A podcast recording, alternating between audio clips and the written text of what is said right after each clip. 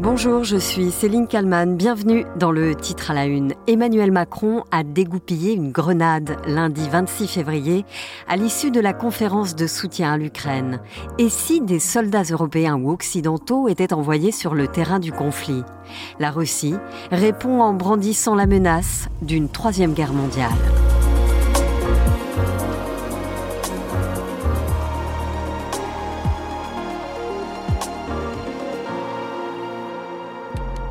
Lundi 26 février, au palais de l'Élysée, les dirigeants européens viennent de participer à une conférence de soutien à l'Ukraine.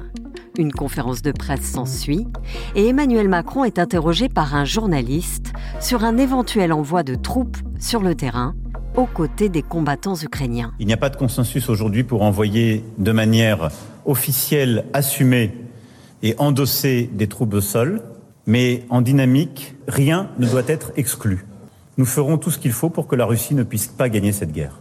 Beaucoup de gens qui disent jamais jamais aujourd'hui étaient les mêmes qui disaient jamais jamais des tanks, jamais jamais des avions, jamais jamais des missiles de longue portée, jamais jamais ceci il y a deux ans.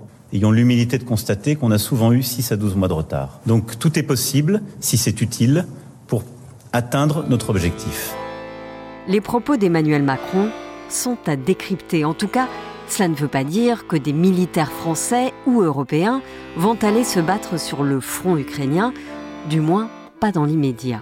Ulysse Gosset, éditorialiste politique international. Si par exemple la France envoyait des équipements qui nécessiteraient un soutien euh, humain, par exemple des Mirage 2000 ou encore de canons César qui méritent de la maintenance, il n'exclut pas qu'il y ait des spécialistes, comme l'on dit, qui pourraient euh, se rendre en Ukraine pour prêter assistance. Au lendemain de la déclaration d'Emmanuel Macron, plusieurs pays occidentaux, alliés de l'Ukraine, prennent leur distance. Nous y reviendrons. En France, la sortie du chef de l'État fait également réagir de toutes parts. La France insoumise ici, avec le député Éric Coquerel. Ça veut dire que la France pourrait possiblement devenir belligérant d'un conflit euh, puissance nucléaire contre une autre puissance nucléaire. Et je ne pense pas que euh, ça arrange en quoi que ce soit en plus les affaires des Ukrainiens d'importer un conflit qui pourrait être généralisé, voire mondialisé sur leur territoire. Il faudrait intervenir alors que nos intérêts vitaux ne sont pas engagés. Marine Le Pen, la présidente du groupe Rassemblement national, ici à l'Assemblée, interpelle le chef du gouvernement. Il faudrait intervenir militairement avec nos soldats. Alors on me dit que c'est dans l'intérêt de l'humanité, mais quel est donc ce droit divin qui a fait de la France le soldat de toutes les justes causes dans le monde, alors que le seul empire mondial existant, les États-Unis, s'y refusent Le Premier ministre, Gabriel Attal, Madame Le Pen, lui répond vivement. Quand on regarde les positions qui sont les vôtres, qui ont été les vôtres, Madame Le Pen, vous défendiez une alliance militaire avec la Russie pas il y a 10 ans, pas il y a 5 ans, il y a seulement 2 ans, c'était dans votre programme pour l'élection présidentielle. Ce 27 février, toujours devant l'Assemblée, le ministre des Affaires étrangères, Stéphane Séjourné, vient décrypter les propos d'Emmanuel Macron. Nous devons envisager de nouvelles actions de soutien à l'Ukraine. Celles-ci euh, doivent répondre à des besoins très précis. Je pense notamment au déminage, au cyber, à la production d'armes sur place, sur le territoire ukrainien. Certaines de ces actions pourraient nécessiter une présence sur le territoire ukrainien sans franchir le seuil de belligérance. Rien ne doit être exclu. C'était et c'est toujours la position aujourd'hui du président de la République. La sortie d'Emmanuel Macron intervient alors que les 27 participants à la conférence de soutien à l'Ukraine ont pointé du doigt le changement de posture de la Russie. Pour Olivier de Bavinchauve, ancien chef d'état-major de la Force internationale de l'OTAN, Emmanuel Macron est dans son rôle. Il est dans son rôle parce qu'il utilise cette dialectique de la dissuasion fondamentale, c'est-à-dire celle qui a été exprimée si remarquablement au début des années 60 par Raymond Aron. Et beaucoup de ceux qui s'expriment aujourd'hui avec véhémence ou à l'emporte-pièce euh, s'ils étaient interrogés par le professeur Aron, euh, j'imagine qu'ils auraient bien du mal à s'exprimer sur ces éléments de dialectique qui sont le propre des pays dotés de l'arme nucléaire. Et la Russie, elle en pense quoi des propos d'Emmanuel Macron? Ce 27 février, le porte-parole de l'ambassade de Russie en France, Alexander Makogonov, réagit justement sur BFM TV au micro de Julie Hamet. Ça ne fait que prouver les propos évoqués déjà par le président français comme quoi il n'y a pas de tabou dans cette histoire. Donc, encore un tabou brisé, mais un tabou assez, assez dangereux quand même parce que la présence des troupes occidentales euh, sur le terrain en Ukraine augmente énormément les risques de la confrontation d'un clash direct entre l'armée russe et les armées des, des pays de l'OTAN et ce qui peut aboutir à un moment donné à la Troisième Guerre mondiale. Je vous le disais, après les propos d'Emmanuel Macron, plusieurs pays occidentaux prennent leur distance avec les mots du président français. L'Espagne, le Royaume-Uni, l'Allemagne. Le chancelier Olaf Scholz affirme qu'aucun soldat ne sera envoyé en Ukraine par des pays d'Europe ou de l'OTAN. Les États-Unis rappellent aussi leur position. Antoine Lard, correspondant de BFM TV à Washington. Voilà ce que dit par exemple John Kirby, l'un des porte-parole et très proche de euh, Joe Biden. Euh, il dit le président a toujours été très clair, les États-Unis n'enverront pas de soldats combattre en Ukraine.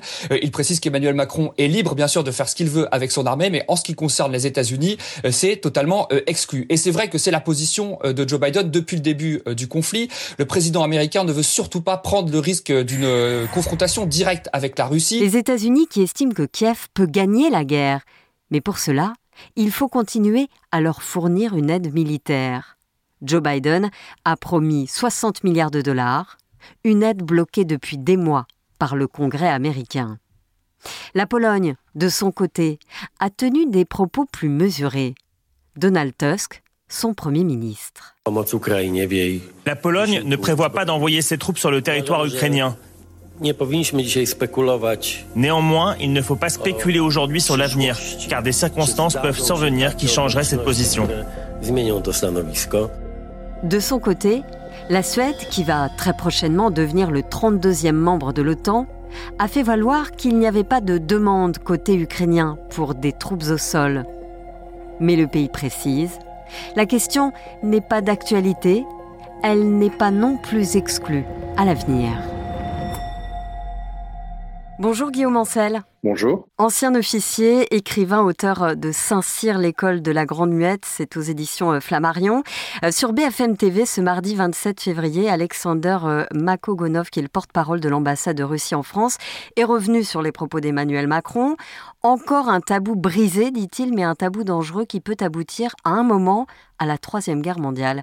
C'est une nouvelle menace? Ah oui, clairement. Et, d'ailleurs, on lui a posé la question sur le plateau de, de BFM c'était assez effarant, cette espèce de euh, menace voilée permanente sans jamais l'expliciter. Si je reprends ces mots que j'ai notés hier et qui m'ont choqué, c'est pour ça que je lui ai demandé de les expliquer plus. Euh, à un moment, il nous a dit euh, euh ça peut déraper grave et là, ce serait incontrôlable. Donc euh, la question était qu'est-ce que vous entendez par là, par incontrôlable? Et là, il s'est enfui comme il le fait souvent, parce qu'il est très anguille sur ces sujets euh, d'information et de désinformation. Euh, il n'a absolument pas voulu donner sa vision des choses, mais on voit bien que dans son esprit, d'une part, il est interdit d'évoquer euh, les sujets que n'autorise pas le Kremlin, donc par exemple l'assassinat euh, d'Alexei Navalny, Navalny son principal opposant, ou le niveau de perte russe euh, en Ukraine, dont on pense qu'il est extrêmement élevé, alors que lui, évidemment, ne parle que des pertes ukrainiennes. Ça, on n'a pas le droit d'en parler. On l'a senti très fuyant aussi. C'était assez impressionnant quand on lui a demandé quelle était la nature de sa relation, de la relation de la Russie, dont il est porte-parole à travers l'ambassade, avec le Rassemblement national. Et c'est vrai que là, on l'a vu vraiment se fermer comme une huître, comme si le Rassemblement national s'était devenu un peu le porte-parole de la Russie nationale. Donc c'est assez inquiétant. Alors justement, donc les propos d'Emmanuel Macron ont évidemment fait réagir euh, euh, à l'étranger et en France. Les extrêmes parlent de co-belligérance. Euh, il faudrait intervenir alors que nos intérêts vitaux ne sont pas en danger, dit notamment Marine Le Pen. Qu'est-ce que vous dites sur la relation de la Russie avec le Rassemblement national? C'est assez impressionnant d'entendre Marine Le Pen, d'ailleurs, comme euh, euh, maréchal, euh, nous expliquer, alors que ce sont des extrémistes, que maintenant ils se prennent pour des pacifistes. Donc en fait, Poutine était leur référence. Et leur question maintenant, c'est de nous dire, attendez, il faut surtout pas se défendre quand il nous menace. Donc moi, je, je, trouve ça assez angoissant de, de se dire qu'en France, il y a des réseaux importants, parce que voilà, le, le Rassemblement national est réputé être un, un, un parti politique euh, important euh, qui se permet de relayer d'une part les arguments de Poutine et qui d'autre part nous fait oublier que la paix et la prospérité, ça se défend. Donc si nous ne sommes pas capables de nous battre pour les protéger, eh bien nous les perdrons. Et c'est à ça que nous mène aujourd'hui euh, euh, Marine Le Pen. On, parlait du Rassemblement national. Les propos sont les mêmes venant de la bouche de Mathilde Panot de la France insoumise ou de Jean-Luc Mélenchon. Comment est-ce que vous réagissez à cela? Je crois que euh, malheureusement sur ce sujet, Jean-Luc Mélenchon a à peu près la même position que Marine Le Pen. Encore une fois, ce sont deux extrémistes qui se prennent pour des pacifistes quand ça les arrange. Et là, je reviens sur ce que nous a dit le porte-parole de l'ambassade de Russie hier. Euh, il y a des sujets qu'il ne faut pas évoquer, il faut tourner la page immédiatement. Donc là, par exemple, il ne faut pas défendre l'Ukraine, il faut laisser la Russie de Poutine l'écraser, comme si c'était seulement de l'Ukraine dont on parlait et pas euh, justement de nos sociétés européennes, de notre liberté qui est bafouée en permanence par euh, Poutine, mais qu'il ne faudrait surtout pas dénoncer au nom d'une paix euh, soudaine et bien arrivée. Les pays alliés ont livré des armes massivement à l'Ukraine, en particulier les Américains en 2023, une grande contre-offensive qui finalement n'a pas abouti. C'est pour cela aussi qu'Emmanuel Macron change de ton, c'est indispensable? Oui, c'est indispensable parce que c'est vrai que la contre-offensive de 2023 de l'Ukraine a été un échec. Mais c'est aussi la fin d'une illusion pour nous, dans nos sociétés européennes, de croire qu'on peut mener une guerre par procuration. Vous savez, les, Ukrainiens le disent très, très durement. Euh, si les Américains s'étaient contentés de nous livrer du matériel, on n'aurait jamais pu se débarrasser euh, de l'empire nazi et on serait sans doute encore sur les plages de Normandie à essayer de débarquer. Donc, euh, à un moment, si on veut réellement gagner cette guerre, et, et comme l'a dit très justement le président Macron, il faut défaire la Russie de Poutine. C'est pas les Russes, c'est le pouvoir de Poutine. Eh bien, il n'y aura pas de paix durable en Europe tant que Poutine sera au pouvoir. Et donc, il faut avoir le courage d'aller jusqu'au bout de notre engagement, y compris à un moment d'envisager que des unités euh, de plusieurs pays européens s'engagent. On voit bien dans le contexte actuel que euh, les Américains, malheureusement, sont complètement empêtrés dans leur euh, débat présidentiel et que si un abruti comme avec l'arrivée potentielle de Donald Trump, exactement, on pourra absolument plus compter sur eux et par conséquent, la destinée de l'Europe, en fait, nous appartient. Donc, quand on entend des France insoumises ou des rassemblements nationaux nous expliquer que surtout, il ne faut pas se préoccuper de ça, c'est extrêmement alarmant parce que ce dont dans leur esprit il ne faudrait pas s'occuper, c'est juste de notre avenir et de notre liberté. La Pologne, l'Espagne, l'Allemagne, la République tchèque euh, ont pris leur distance avec euh, les propos d'Emmanuel Macron. E, est-ce que la France est isolée? Non, en fait, le, président Macron, en annonçant qu'il ne fallait rien exclure, n'a jamais dit que on allait envoyer demain des soldats français euh, en Ukraine. Il dit juste, et je pense que là-dessus, il a parfaitement raison, il faut qu'on arrête en Europe, parce qu'on a bénéficié de trois décennies d'une paix et d'une prospérité exceptionnelle, de penser que nous sommes exemptés de guerre. La guerre, c'est pas nous qui la décidons.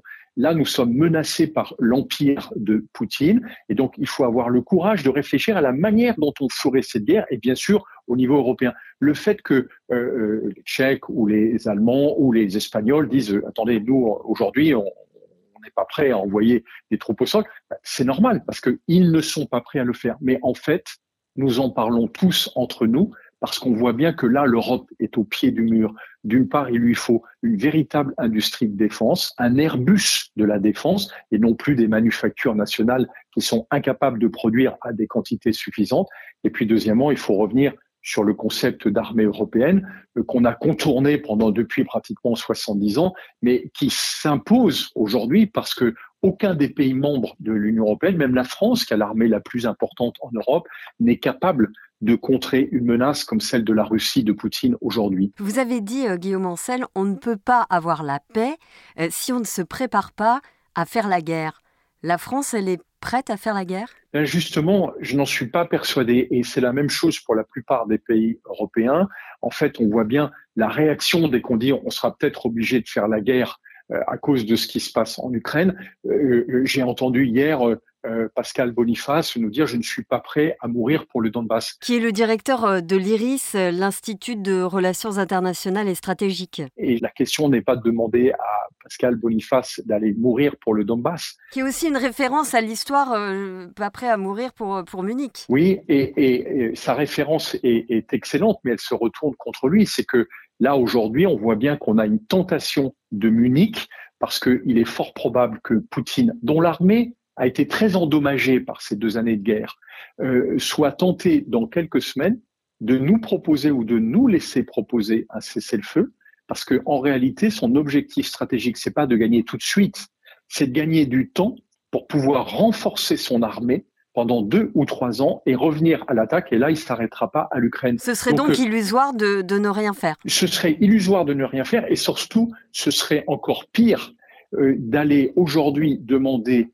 euh, bien sûr, de tout arrêter en Ukraine, parce que ce serait uniquement à son avantage, y compris le temps qu'on lui donnerait pour pouvoir euh, euh, non plus menacer, mais écraser l'Ukraine et ensuite attaquer l'est de la Pologne, les Pays-Baltes ou la Finlande, car ça, il l'a déjà annoncé. Donc il faut avoir conscience que nous ne sommes pas en guerre, mais nous sommes menacés par l'empire de Poutine, et tous ceux qui nous expliquent avec toujours, comment dire, un bien fondé extrêmement pacifique de nous dire mais nous, nous sommes des hommes de paix. Bien sûr, il faut juste se rappeler que la paix, ça se défend. Si nous ne sommes pas prêts à nous battre pour elle, bien sûr que nous la perdrons. Merci Guillaume Ancel, ancien officier écrivain et auteur, je le rappelle, de votre ouvrage Saint-Cyr, l'école de la Grande Muette, c'est aux éditions Flammarion. Merci d'avoir répondu à mes questions pour le titre à la une. Merci. Et merci à Yves Pulici pour le montage de cet épisode. Merci à vous de l'avoir écouté. N'hésitez pas à le commenter sur euh, les plateformes de podcast. Je vous rappelle que vous pouvez aussi vous abonner au titre à la une. C'est tous les jours du lundi au vendredi à 18h sur les plateformes, mais également à 19h30 sur BFM Radio. À demain.